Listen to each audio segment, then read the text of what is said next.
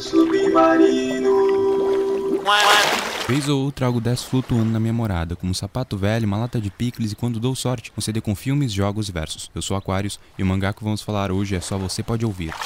Há poucos dias atrás, mexendo na minha pequena coleção de quadrinhos e mangás, acabei por revisitar algumas obras que li quando criança e algumas foram bem agradáveis, como The Within Eve, que na época que eu li com 14 anos e eu detestei, e hoje é um dos meus quadrinhos favoritos, tanto que eu fiz até um vídeo aqui no canal.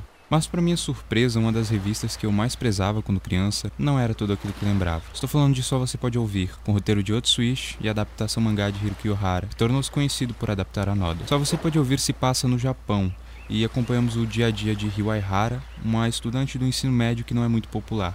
Ela, ao observar que todos seus colegas possuem um celular, passa a ter um forte desejo por esse aparelho. Não porque ela acredita que isso a fará popular, é mais para ela se sentir parte daquele todo submerso às redes sociais. No fim, o tanto que ela imagina acaba tornando um objeto real e alguém acaba chamando do outro lado da linha. Com a sinopse dessas, logo, Conclui-se que trata-se de um suspense ou terror, mas está enganado. Toda a trama se sucede através de diálogos sobre a vida íntima de Rio e o quanto ela se sente inferior aos demais, seja por não gostar da própria voz, seja por não gostar do modo como se porta, seja pelo cabelo dela. Rio é expositiva ao ponto de ser cansativa, os demais personagens, como Shinwa, o rapaz que ela tanto conversa e que tem interesse amoroso, fica em segundo plano e pouco dele é mostrado, a não ser pela página extra que tenta dar origem e conectá-lo a Rio. A outra personagem, a Arada, tem serventia apenas de início, depois desaparece de cena, voltando apenas no fim como uma falha e contraditória tentativa de plot twist. Isso porque, lá vem spoilers, ela seria a Rio do futuro.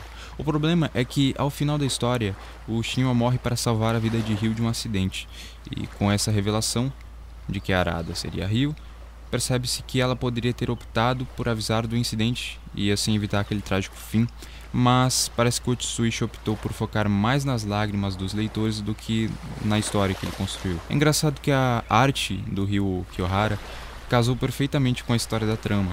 O seu traço mais básico, centrado mais nos personagens do que no ambiente, fez-me ter a falsa impressão de que isso era proposital, devido à forte presença de uma história centrada num único personagem. Mas era só viagem minha mesmo, pois após pesquisar mais e descobrir que esse era o estilo dele. No fim, só você pode ouvir, é uma boa ideia. E precisava de um pouco mais de cuidado por parte da adaptação, que, embora tenha sido uma trágica surpresa para mim, tem lá o seu charme devido ao trabalho de Ryuki Ohara.